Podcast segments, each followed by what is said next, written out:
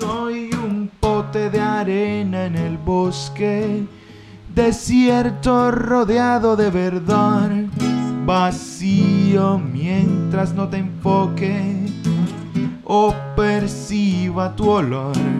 Y cuando pasas sin demora, es una playa sin olas, bajito te digo adiós sigo esperando la ocasión en que hablemos cuando nos topemos, que haya algo que decir. No sé cómo te llamas, pero en el pentagrama plasmo cómo se oye en mi melodía. Me gustaría que dieras un matiz oriental a mis minutos, pero por mientras ejecuto un arpegio de coral. Melodía, melodía. Y dice, dice, melodía, melodía. Oh sí, melodía, melodía. Melodía, melodía. Quiero encontrarte en un día de lluvia para explicar que el cielo llora de furia y se quejan los zafiros mientras respiras embelleces y no te igualan aunque recen. Melodía, me gustaría que dieras un matiz oriental a mis minutos, pero por mientras ejecuto un arpegio de coral. Melodía, melodía. Como dice, melodía, melodía. Claro que sí, Melodía, melodía. compuesta para ti, Melodía, melodía. para ti nada más. Melodía, melodía. No pude conocerte, Melodía, melodía. te graduaste y no volveré a verte. Melodía, melodía. Hasta segunda ocasión, Melodía, melodía. pero toco tu canción.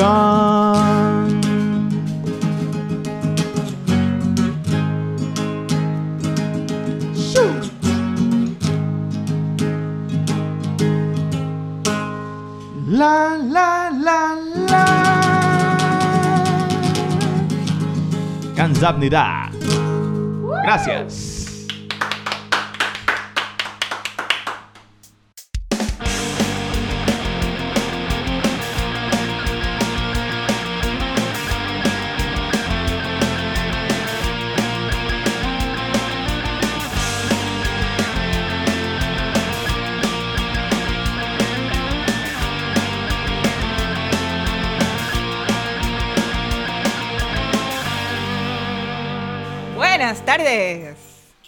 Este es el episodio 4 del podcast de Adulterio Creativo. Les saluda Miss Prax.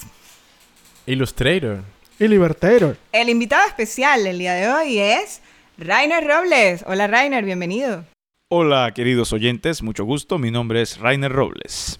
Comencemos entonces a eh, interrogar y arrinconar a nuestro invitado de hoy, que, con el que tenemos mucho que hablar.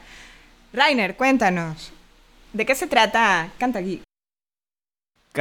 El trovador ingenioso es el nombre del espectáculo que doy en vivo y que lo describo como una mezcla intelectual y alegre de romance, humor, relatos, optimismo y hierbas varias para grandes y chicos. Esa es la versión corta. es una mezcla de... Sí, como acabo de decirlo, pues es una mezcla de eso y de momento lo presento como buen trovador, ese personaje que viajaba de castillo en castillo presentando sus canciones o u trabajos de otros. Creo que viene bien presentarlo en solitario, pero más adelante vamos a tener que armar la banda, ¿no? Para no caer en monotonía. Claro. ¿Cuándo te diste cuenta que podías crear canciones? Más que darme cuenta, surgió como ganas de querer hacer algo Mm, original. Porque ya yo en la escuela estaba versionando temas de, digamos, Gerardo Mejía, de La Fama de Rico Suave, Control Machete, y cantaba sus temas. Y la gente sabía que eran, dije, oh, eso me suena de relajo, ¿no? Porque sabían que no era mío. Dije, eso me suena como a Control Machete, obviamente, ¿no? Así que llegó un punto en el que me decidí me determiné a escribir algo y ahí comencé a escribir. Y el resto ha sido pulir, darle con calidad, ¿no? Mientras vas adquiriendo herramientas. ¿Cuál fue la primera canción que, que tú escribiste? O la primera canción que recuerdas haberle metido como... Porque tal vez una, una, una canción que no vio la luz y tú la tienes como tu primera canción o tu primer intento de canción. Mi primera canción. La primera, primera, primera. Tendríamos que remontarnos a cuando estaba en sexto grado.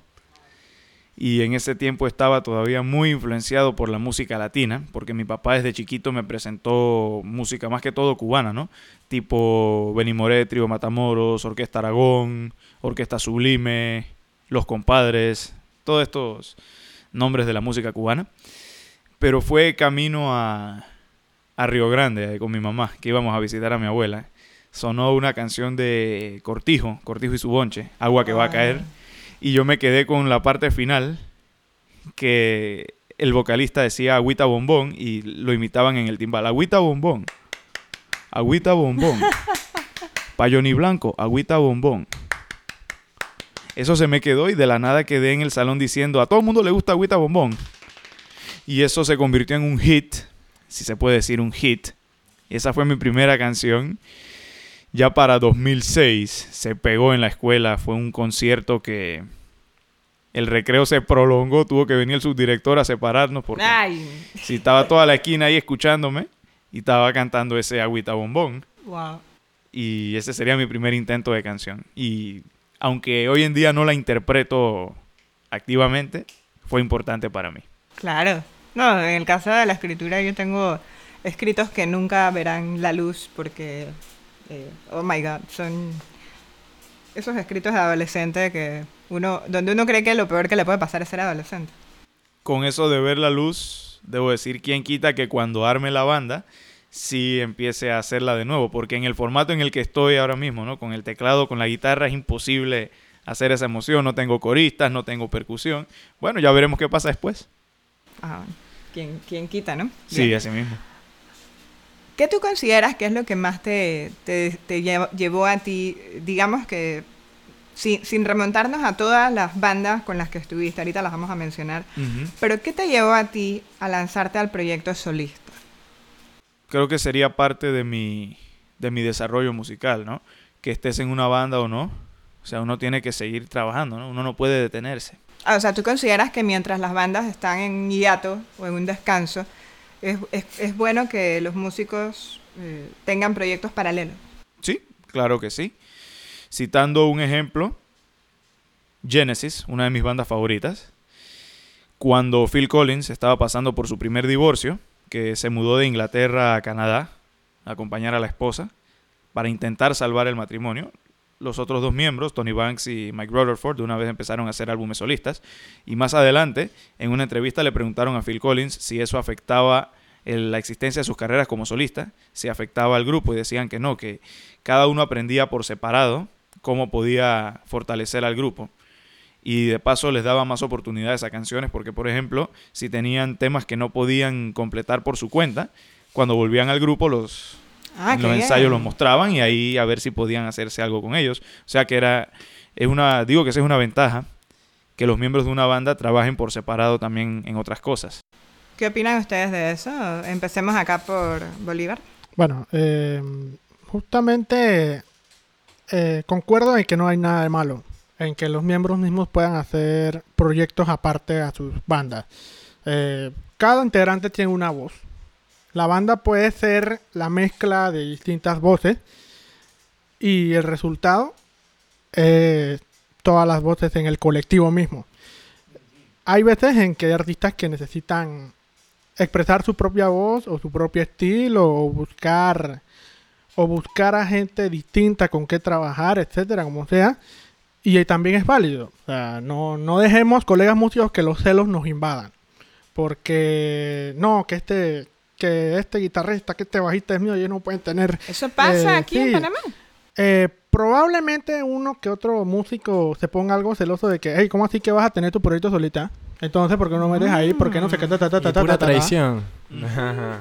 Sí, y, Sí, sí, lo he escuchado por ahí. y la verdad que, hey, uno como músico también, si tiene la necesidad, si quiere eh, expresarse por su propia cuenta, está más que bienvenido.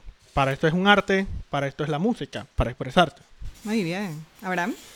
Claro, bueno, a mí me parece buena la idea porque, digo, yo estuve en una banda y ahora que ya no lo estoy, eh, pienso Por lo tanto, en... ya no hay banda. Exacto. Eh, pienso en que, que bueno, pues eh, debería hacer música yo solo. Porque la, la idea, como tú dices, es seguir trabajando, pues seguir, a- seguir haciendo algo. Y me parece que eso es lo más importante. Porque si uno se queda sin hacer nada, nos quedamos como... Se le atrofian los músculos musicales. ¿Cuáles serían esos? Eh, muy buena pregunta. Eh, Bueno, pueden ser las manos, pueden Depende ser... del instrumento que toques. puede Y de ser- la voz. Y si cantas, bueno, sí, serían las los cuerdas pulmones, vocales. la- Y por supuesto la el cerebro en todos los casos, ¿no? Que sin el Ah, cerebro me no hay refería nada más. exactamente al cerebro, a la parte de cuando uno no está en ese proceso creativo, en esa presión, se va acomodando a que el mundo es el mundo. Cuando uno es artista, el mundo es muchas, muchas cosas. En el caso de la escritura, yo les puedo compartir, aunque nadie me ha preguntado, que hay que escribir todos los días. Y no necesariamente la escritura va a llevar a un libro por año o a un libro por, por décadas. Por ejemplo, Harper, Harper Lee, no sé si la han oído, Harper Lee escribió Matar un ruiseñor y luego eh, escribió Ve un centinela. Pero ella tiene, lo más probable es que tuvo una cantidad de obras que no fueron publicadas, pero esas son las dos novelas que la gente conoce de ella y no necesitó nada más para ser famosa, para ser legendaria. Pero yo estoy segura que había un proceso muy disciplinado de escritura. Entonces, eso creo que es un mensaje muy importante. ¿Por qué crees, por qué crees tú, Rainer, y, por- y luego conversaremos esto entre todos, que ser solista eh, también tiene su, su parte... Voy a reformular. ¿Cuál es la parte complicada de ser solista? Yo estaba aprendiendo de conversar con músicos y eso también se lo preguntamos a Cus Robles. Saludos a Cus. saludos. Le preguntamos, le preguntamos la, parte del reto, ¿no? Que tienes también que promocionarte solo, tienes que moverte por tu cuenta, tienes que, en fin, el- eh, la carga se hace pesada cuando la lleva uno solo. Es la parte que he aprendido. ¿Ha sido así en tu caso en comparación con tus bandas? Ciertamente sí, porque uno es el responsable de, de la mayoría de, los, de las situaciones, de lo que hay que resolver. En la banda puedes delegar, o bien se puede, bueno, como solista también puedes conseguir un equipo de trabajo, pero sí, como solista estás, eres como que eres el filtro, ¿no? Se supone que tú revisas, haces lo que, lo que deseas, lo que se debe hacer, apruebas o no, tomas las decisiones. Ya en otros casos, me imagino en banda puedes recostarte disque, ah, sometámoslo a votación. Aunque también está el problema, si son cuatro y queda dos y dos, ¿qué haces? ¿Ah? Decisiones diferentes Pero y sí, mentalidades. como solista sí tienes la responsabilidad, o se supone que debes tenerla, de todo lo que sucede en el proyecto. Cuándo se graba, cuándo se toca, dónde, el dinero, mientras vas armando el equipo de trabajo. ¿Puedes enumerar tus, tus bandas desde la primera hasta la última? Claro que sí, eso es algo que me gusta hacer. ¡Yay! la cronología, tendríamos que irnos a cuando tenía 17, un grupo que se llamaba Plan B, que obviamente lo cambiaron por los de si no le contesto, para que no nos confundieran, 4C, que tocamos en dos ocasiones. Y después de allí, bueno, el guitarrista se fue para Estados Unidos o pensamos que se iba. Bueno, el caso es que la banda terminó allí, pero me mantuve en contacto con el vocalista y que escribía, el, el- el autor, para tres años después formar Esencia, un grupo que cito como importante en mi desarrollo musical. Fue mi primera vez, me tocó ser vocalista. Hacíamos covers en Amador todos los sábados. Y después de allí, a finales de diciembre de 2014, me uní a Ovo, una banda que tuvieron éxito con La Dosis. ¿Me la recuerdan? La dosis. La dosis, el tema más de... Sí, tuvieron éxito y me tocó ser vocalista de allí también cuando el, el vocalista original se mudó de país. Y le doy muchas gracias por, por esa parte, por aportar tanto a mi desarrollo. En 2015 también me uní a otros grupos, está Sobogan, que fueron los primeros con quienes toqué fuera de la ciudad, en Chorrera, fue mi primera vez saliendo de la ciudad. Estuvo también Cinta, que destaca para mí por ser una banda multinacional formada aquí en Panamá, que teníamos Colombia, Venezuela, Costa Rica y por supuesto Panamá en el mismo grupo. Allí practiqué bastante cómo acompañar y texturas con el teclado. Estuvo también Enkai, una banda de covers de anime. Estuve con ellos por año y tres meses. Buen ejercicio para mi parte de teclado, ¿no? Con todas esas ñamesuras que hacen los japoneses en esos temas. Y entonces llegó Don Sardina en 2017, que fue una banda distinta a las otras porque aporté más en, en el proceso creativo. No es que no lo haya hecho en las otras, sino que funcionaban diferente. Pero acá sí me tocó ver las canciones nacer, ¿no? Juntos, componer, escribir y llevándolas poco a poco para que hasta que estuvieran listas para la tarima y así. Qué bueno, qué bueno. Don Sardina. Don Sardina tenía un sonido muy diferente a, a tu proyecto solista, ¿cierto? Sí, era lo que se buscaba. Desde un principio dije que está bien, yo puedo escribir las letras, pero ustedes van a tener que componer porque si hago ambas cosas, va a sonar como yo. Claro. Y de todos modos, había mucho, perdón, había mucho dentro de, del bajista y el guitarrista que querían dejar salir. Muchos riffs, muchas armonías. Así que era una posición perfecta. Juntarnos una vez por semana, ellos soltaban acordes, yo soltaba una que otra letra y ahí iban saliendo las canciones. Fue una, era un proceso creativo muy divertido. Qué bueno, qué bueno. Yo me imagino también que ahora, cuando estás eh, en ese proceso de crear canciones, eh, aunque no tienes que eh, discutir con un grupo, lo más probable es que discutas contigo mismo. Tienes esos momentos en donde tal vez eh, no te convences de que algo que, que, vas a escribir sea lo mejor, no sé. ¿Cómo, ¿Cómo es esa parte de decidir cuáles son las canciones que vas a, a, a publicar, a, promocionar? Porque imagino que tienes un material bastante extenso. Sí, tengo buen par de temas, sí. Ya tengo, spoiler, tengo planeado el álbum, lo que voy a hacer para el álbum. Lo elegí más o menos basándome en los shows, ¿no? Los temas que he visto que funcionan bien que tienen potencial comercial, si se puede decir, porque en verdad dicen que comercial es vacío, ¿no? Porque todo, a todo se le puede poner precio, por ende todo puede ser comercial. Decir música comercial es vacío, pero bueno, vamos a enfocarnos en lo que nos compete. Eh, ¿Cómo he decidido? Basado en lo que he visto en los conciertos, también he ido madurando las canciones en los conciertos. También un poco de variedad, ¿no? Temas más accesibles, otros temas más profundos y para el álbum hice eso. La, los temas que tengo pensados para el álbum ha sido así. Es que esa parte me agrada porque eso que tú dices de madurar las canciones, me parece que la, la fortaleza tuya es que tú has estado con el público en distintos eh, lugares, eh, plazas, centros comerciales, uh -huh, teatros, eh, bueno, anfiteatros de, de, de, parques y demás. O sea, lugares donde ca casi ningún músico eh, tal vez se atrevería a, a foguearse con las canciones y tú tienes esa parte a favor, que tú llevas tu propuesta y directamente te enfrentas con la opinión del público, aunque todavía las, la, las canciones tal vez no estén 100% trabajadas. Entonces me parece que eso le da un poco más de riqueza a tu producción si llega a, a salir ese álbum, digo, cuando vaya a salir ese álbum, perdón, porque eh, significa que tú ya te has enfrentado a algo a lo que los artistas a veces le tienen miedo, que es la opinión de los demás. Mucha gente cree que meterse en esto de ser artista, escritor, músico y demás es yo hago lo mío y que nadie me critique. ¿Cuáles han sido tal vez esos momentos, en el caso de ustedes, eh, similares a los, que, a los que ha tenido Rainer, donde él ha recibido muy buen feedback, ¿cierto? Tú has tenido personas que te alaban tus canciones, me imagino, ¿no? Y les gusta. Uh -huh. Y así Pero mismo, otras también, que no. Ajá. Y también con el paso del tiempo he desarrollado autocrítica. ¿no? Es importante tener esa autocrítica. Eso es lo que iba a mencionar. Rainer es una de esas personas que sabe que cuando uno expone su producto, tiene que estar abierto tanto a la gente que nos va a decir, hey, muy bien, como a los que no les va a gustar lo que hacen. ¿Quieren compartir alguna experiencia o anécdota o alguna, eh, algún momento en el que tuvieron esa situación?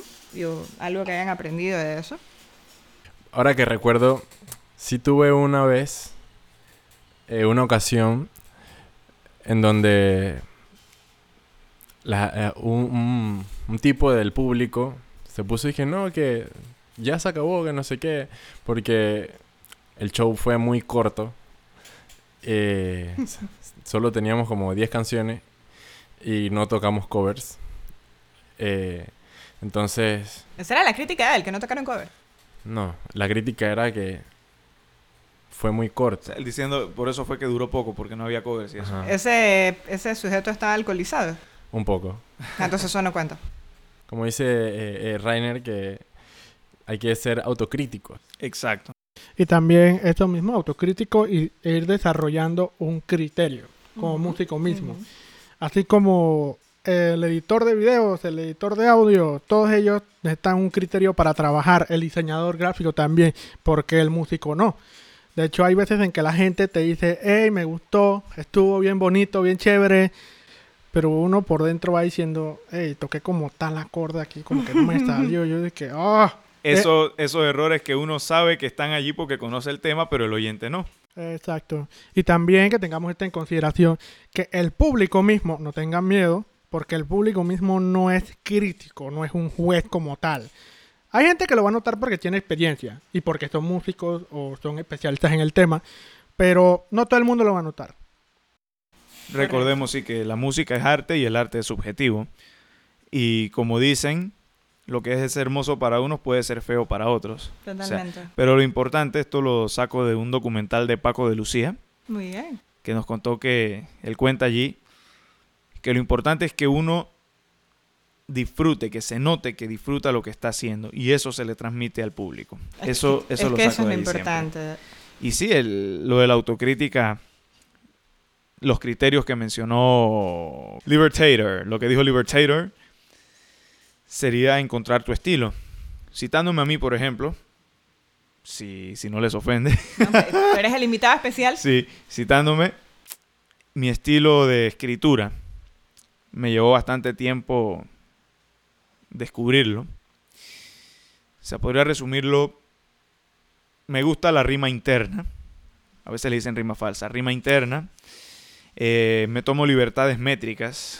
Con la cantidad de los versos, esas cosas. Me, me tomo algunas libertades. Pero sí sé que no me gusta mucho la sinalefa, que es cuando se pega una palabra con otra para nuestros oyentes. Sinalefa tiene que ser una sinalefa muy buena para que la deje allí. Y no me gusta cambiar las el acento de las palabras. Un ejemplo sencillo, cuando compré mi auto e iba con mi papá y sonó en la radio una canción es que no quiero lágrimas y una vez que no, ¿cómo que lágrimas? Lágrimas, ¿qué están diciendo? Sería, pero eso son algunas cosas, ¿no? Y en base a eso uno va decidiendo qué suena bien, qué suena mal, si hay algo aquí que no te habías dado cuenta, busca otra palabra para reemplazarlo y así. Eso es cuestión de cada uno, ¿no? Cada uno encuentra su estilo y así va decidiendo con qué se siente bien y con qué no. Gran parte de la música que ahora está ocupando los titulares y los encomios y los likes y los shares, y esto es una opinión mía, aclaro que las opiniones expresadas por el equipo de Adulterio Creativo son de cada uno individualmente, no de los artistas invitados. Muchas veces opinamos y el artista no está de acuerdo con lo que decimos y eso se respeta. Eh, a lo que iba es que gran parte de la gente que resulta elogiada en estos momentos yo he revisado las letras, no vamos a mencionar nombres, pero yo he revisado las letras. Y las letras son una verdadera desgracia, en mi opinión. Yo como escritora y como fanática del rock, de la música y de toda clase de manifestación artística, creo que el artista es el creador de cosas bellas. Y me parece que existe cierta, digamos que permisividad para que ciertos géneros canten. Es que yo te vi y yo sé que te gustó y que a ti fulano de tal te estaba viendo y yo me fui con otra porque tú la estabas viendo a él. Hay demasiada chabacanería en ocasiones en los géneros que ahora están en boga. Sin ofender ni menospreciar el trabajo de nadie, yo siento que a las cosas hay que llamarlas por su nombre. Así es. Yo escucho una letra de Rainer Robles y yo me quedo escuchando esa historia, porque tú cuentas una historia Sí, está la parte de las historias. y sí. usas hermosas palabras que no son complicadas, usas un vocabulario muy rico y muy diverso, pero bastante comprensible. Y la gente conecta con eso. Y tú eres uno de los pocos a los que yo he visto que también no solamente manejas el asunto de la, de la métrica, la rima, eh, como algo para la música, sino en tu discurso tú te expresas de una manera exquisita. ¿Cuál crees tú que es la parte en la que estamos fallando como, eh, no, no, no los músicos, sino la gente, el público en general, al no apreciar esto, la belleza de las letras? ¿Por qué tú crees que la gente se ha desconectado de la importancia de las letras y cantan cualquier barbaridad y dicen que es música? Como he escuchado en algunos comentarios, ahora mismo me viene a la mente Charlie García, Nice. que él mencionó que antes la música era armonía, melodía y ritmo, pero a estas alturas se ha vuelto ritmo. Ritmo más que todo, entonces mientras haya buen ritmo, no importa lo que estén cantando. Entonces se quedan, sí, están gozando, claro, ¿no? Porque el ritmo está bueno, etcétera, pero ¿qué están diciendo detrás? Nada. Y un colega de aquí de Panamá me dice que Panamá no escucha música, sino que la baila. Wow. Así textualmente me dice, Panamá, me. Panamá no escucha música, Panamá baila música.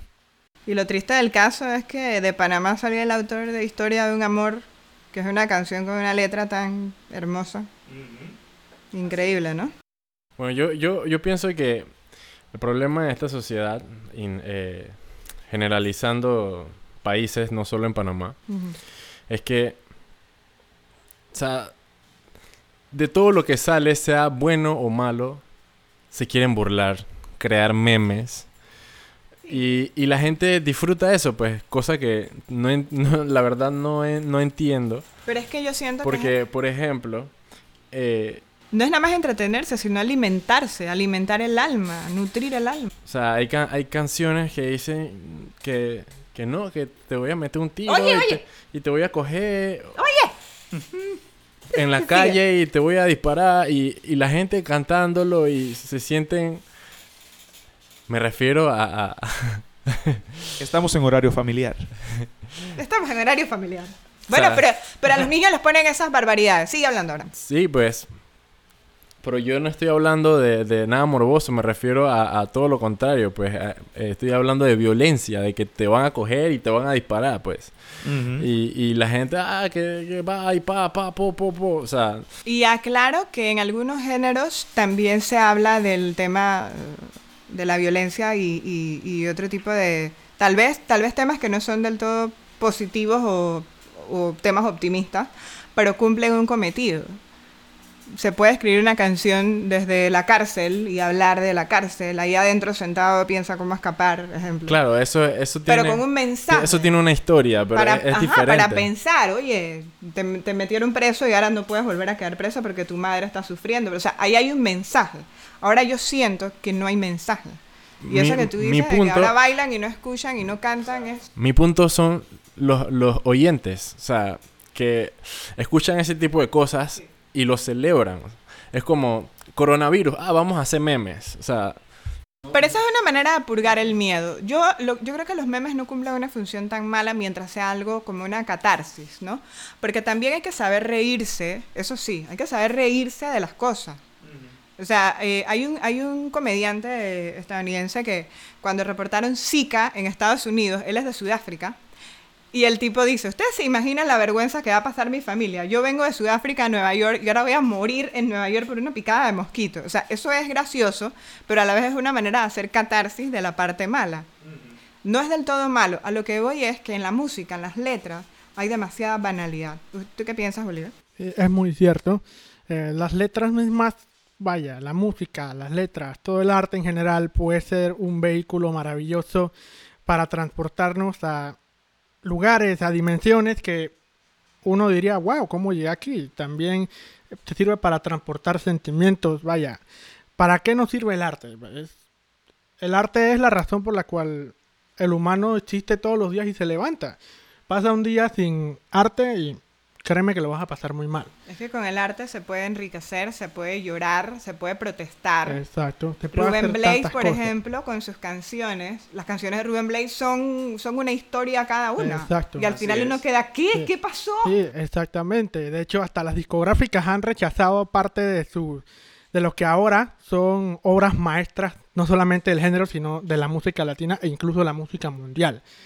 Eh, entonces, esta banalidad misma está haciendo, está bajando el nivel de lo que es el artista mismo. Antes el artista, vaya, algo que era sumamente respetado, puede que por algunas personas que tengan una perspectiva muy estrecha, pueda hacer algo que no, que te vas a morir de hambre, que te- eso es bien fácil, que es decir, lo dan por sentado por culpa de otros y ¿Qué- no por culpa de los que en realidad trabajamos correctamente en eso. Es correcto. ¿Qué clase de feedback has recibido tú de tus composiciones, de tus letras?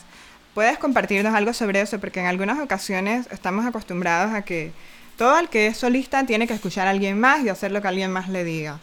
Eh, ¿Cuál ha sido tu experiencia en esa parte de, de alimentarte de la experiencia ajena y de mantenerte fiel a tu propia eh, identidad?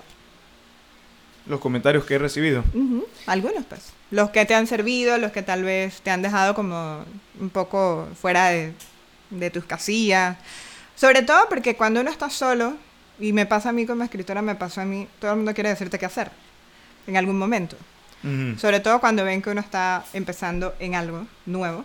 Todo el mundo se cree experto. Yo sé que, yo sé que tú tienes muchos buenos mentores, pero también sé que hay mucha gente que opina porque tal vez te ven como alguien que es totalmente original y, la, y lo original irrita. ¿Cómo, ¿Cómo te ayuda a ti en esa parte de recibir el feedback de los demás? De los demás, cualquiera llámese colegas o llámese público en general. Sí, sí. Bueno, varias veces me han dicho que tengo un estilo un estilo diferente que requiere atención, que hay muchos detalles. Ese sería el lado positivo, ¿no? Como que uno tiene que prestar atención. Ya vemos que entonces que no me voy por el lado rítmico, que tiene que prestar atención a lo que pasa, por la historia. Otros dicen que esas historias ayudan a enganchar. Otros dicen que, sí lo dicen, como que no- es un ritmo poco común, que tiene historias, que está bueno, que se nota que estoy divirtiéndome, que es muy particular, Ah, sí, que se no se escucha, que no se escucha en cualquier lugar. Por supuesto están los que comparan a otras cosas que ellos escuchen. Mm. Esos serían la- algunos ejemplos de comentarios que he recibido. Como que mi música es diferente, que demanda atención. Para que prestes atención a lo que está pasando. La gente reacciona a tu música. Yo veo a las personas sonreír con tus canciones, eh, reírse de, de- de la parte de la historia que no esperaban. Exacto, faceta. Sí, que pasan cosas inesperadas. También dicen que son las palabras que dijiste eh, así enriquecidas. Otros dicen que son palabras rebuscadas o que es muy tú lo que estás haciendo. Pero estás creando una reacción. Y lo sí, importante perdón, del sí. arte es crear una reacción. Mi reacción favorita es cuando empiezan a aplaudir sin que se los pida. Oh. Porque hay momentos en los que sí vengo palmas, palmas, pero hay veces que empieza en piloto automático. Sí, porque, porque tú les llegas y eso es importante. O sea Y que mucha es- gente no hace, no hace música pensando en llegarle a los demás, sino pensando en sonar brutal. Y por supuesto me dicen del show en general que los anuncios entre canciones son igual de importantes que las canciones en sí. Que es la manera como voy enganchando, ¿no? Con las historias, para que se metan en la guilla de la canción. Hay algo que todos los músicos, eh, eh, digamos que creo que deben aprender de- del ejemplo de Rainer. Rainer se hace recordar. Yo creo que muy poca gente que ha visto a Rainer en vivo lo ha olvidado. Y sobre todo por el hecho de que lo que decía Bolívar, no se trata simplemente de, de ser un crítico de música. Las personas que disfrutan un evento no están viendo que si el guitarrista hizo un squill o un... ¿Así se llama? Sí, un squill. un dive bomb, un tapping. No están viendo eso, están disfrutando y dejándose llevar por lo que escuchan, ven y sienten. Y un artista que no hace sentir al público está perdiendo su tiempo, en mi opinión. Para eso que se quede ensayando en su casa. Sí, una de las cosas que a mí me gusta de, de, de Cantageek es que, o sea, es música para todos, o sea, para todo público. Y, y la gente lo disfruta, pues. Eso me suena también, eso me hace relacionarlo a otros comentarios que he recibido. Primero, el año 2019 me presenté bastante y me llama la atención la cantidad de niños que se Muy acercaron bien. a después del show. Dice que me gustó mucho tu música, en especial tal canción que no sé qué. Entonces, yo siento que mi música como tiene tantos detalles y ese vocabulario quizás no conectan, pero sí, los niños se acercan, que, que me ha gustado eso. Y también está lo de ver la película. Hay otros que dicen que mi estilo es bastante descriptivo, que hay muchas imágenes, que uno empieza a imaginarse lo que pasa. Entonces, que es como que el escenario se convierte en un teatro. Y se imaginan todo, a pesar de que estoy solo en la tarima, se imaginan todo esto y, y eso sí, es muy chévere escuchar esos comentarios. Me motivan a seguir. ¿Cuál es el proceso eh, que tú llevas para crear eh, tus canciones? ¿Te sientas primero a, a componer o primero vas con una idea que apuntaste? ¿Cómo es ese proceso de gestar las canciones en tu caso? No hay, no hay garantías, como suelo decir. Puede pasar de cualquier manera y en cualquier momento. A veces tengo la música y después viene la letra. A veces tengo la letra y después la música. A veces no tengo nada de eso y lo que tengo es un título y después vienen las otras cosas. Oh. Yo recuerdo, aunque nadie me preguntó, que yo recuerdo que cuando estaba trabajando en mi primer libro sobre tus hombros, Cartas a un Padre, eh, publicado en 2012, lo último que yo saqué fue el título. Tenía toda eh, la parte del contenido, incluso sabía que iba a ser ilustrado, que, iba a ser, que estaba en formato epistolar, que es un formato de carta, y yo estaba trabada con el título y cometí el error de ponerme a pensar en el título de manera activa y desesperada porque tenía que entregarlo finalmente para que fuera llevado a impresión.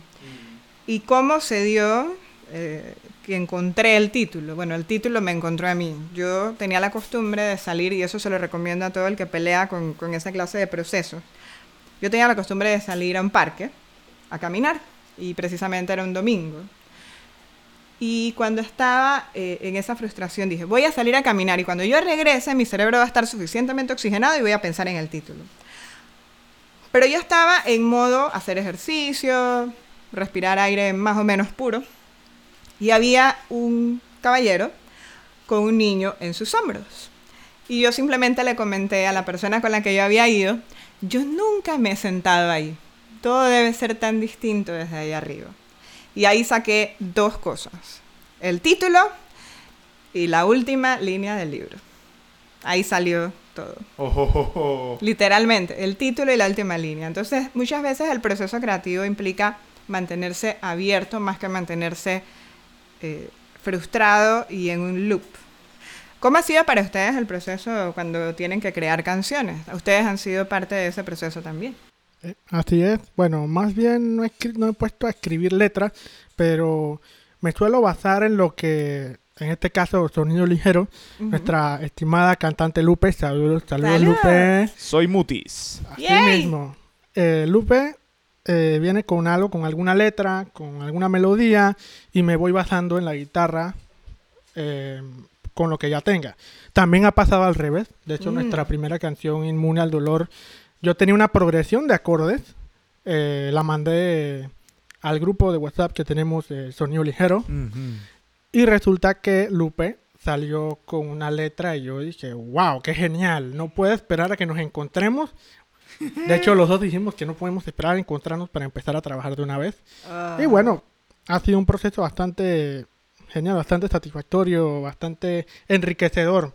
Uno se alimenta de lo que la otra persona propone. Excelente. ¿Un escritor puede participar de escribir una canción sin ser músico? Me encantaría, sí, sería excelente. sí se un puede. No, no, no lo estoy genial. proponiendo, nomás estoy preguntando. De, hecho, Sí, de sí, hecho sí. tengo, tengo una, escribí una canción que, bueno, no la escribí yo, le- compuse una canción que musicalmente que era un poema que había escrito una amiga. De hecho, he visto el caso de que estabas mencionando una persona que no está en el mundo de la música, pero que puede escribir, que tiene habilidades para la escritura, definitivamente sí puede. Es Ah. bastante, o sea, se hace la letra, se hace la estructura misma, se va adaptando a toda una canción y es un experimento bastante enriquecedor. Es completamente posible. Va a haber que intentarlo. Ok, me voy a arriesgar. Todo puede pasar. De hecho, he visto casos así y han salido bastante bien. Excelente. Ya para terminar con esta agradable conversación con Rainer Robles, queremos preguntarle o pedirle unas palabras para todos los que están en esta lucha de ser cantautores, de ser músicos con su propio proyecto. ¿Qué consejo o qué mensaje tienes para tus colegas, hermanos en la música? Colegas, hermanos en la música, como se me ha solicitado, espero que nunca nos falte, nunca nos falten ganas de hacer lo que hacemos. Porque por ahí dicen que la vida sin música sería un error.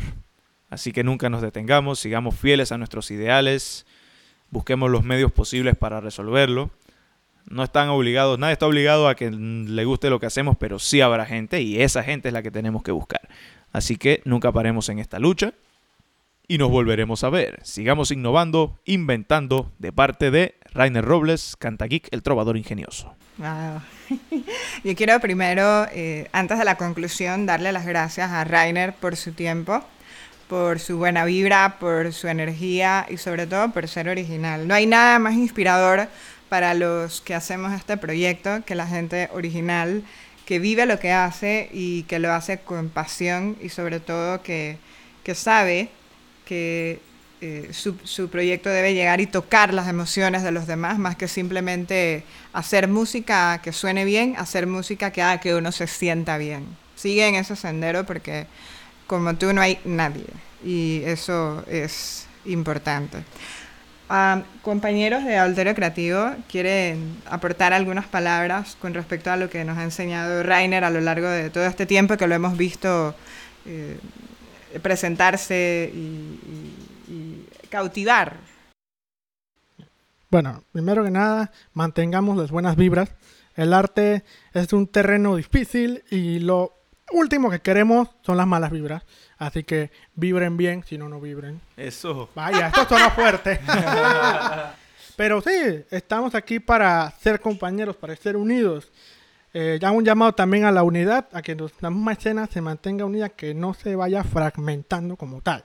Claro. Porque eh, la fragmentación misma nos limita, limita nuestros horizontes, limita nuestro público. Así que, hey, hago un llamado a la misma unidad, a las buenas vibras, a que abran la mente, a que disfruten de algo distinto todos los días. Y si les gusta lo mismo, bueno, que les guste lo mismo y que varíen un poquito también. Muy bien, Abraham. Bueno, por mi parte, como le dije a Cus Robles también, yo estoy en un proceso de desarrollo y para hacer, para ser también un solista. Eh, y pues que te vayas sabiendo que admiro mucho tu trabajo, me parece que lo estás haciendo muy bien. Gracias, Master. Y pues sigue así. Eres, eres parte de, de la inspiración. Muchas gracias, Adulterio Creativo, por su profesionalismo y buena vibra. Y por supuesto, gracias, Reiner, también por tus excelentes letras, cautivadoras, únicas, diferentes. La lección que nos llevamos el día de hoy para los que están alabando música vacía, sin contenido y con letras bastante sosas en el sentido de, eh, de lo, del mensaje. Eh, miren más allá de los beats y del autotune y de la música. Miren más allá del ruido, de, la percusión, de la, de la parte que cautiva primero el cerebro animal. Usen el cerebro humano que es capaz de procesar las letras. El cerebro humano tiene un área que se llama área de Wernicke. El área de Wernicke es un área encargada de entender el significado de las palabras. Nosotros, los seres humanos, tenemos una capacidad única que es la de entender y fabricar las palabras, fabricar el lenguaje hablado.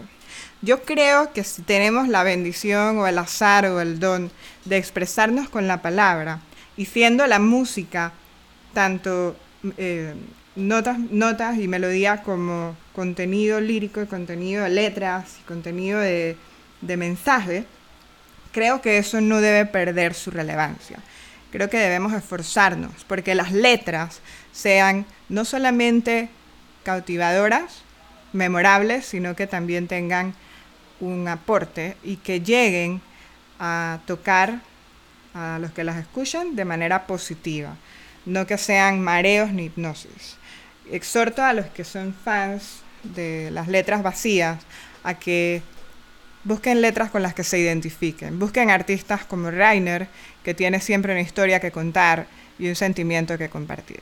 Hoy, 8 de marzo, es el Día Internacional de la Mujer y quiero eh, compartir mi, mi, mi cariño y mi agradecimiento a las mujeres que me han permitido ser parte no solamente de sus vidas, sino que me han contado sus historias. La lista es muy larga, así que no las voy a mencionar, simplemente les voy a enviar mi más sincero agradecimiento. Y en este cuarto episodio se despide, no sin antes agradecerles a todos los que se han tomado el trabajo y el tiempo de escucharnos, mis prax. Illustrator. Y Libertator. Y recuerden que ser artista ya es un reto. Hasta la próxima.